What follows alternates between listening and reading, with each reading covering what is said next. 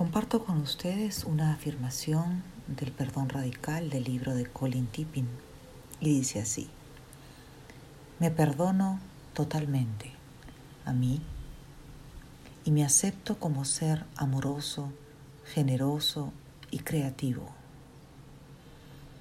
Suelto toda necesidad de aferrarme a mis emociones e ideas de insuficiencia y limitación conectadas con el pasado.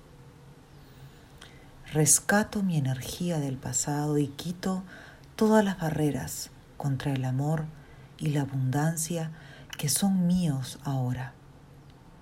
Soy creador de mi vida y de nuevo tengo el poder de ser yo mismo, de amarme y apoyarme incondicionalmente tal como soy, poderoso y magnífico.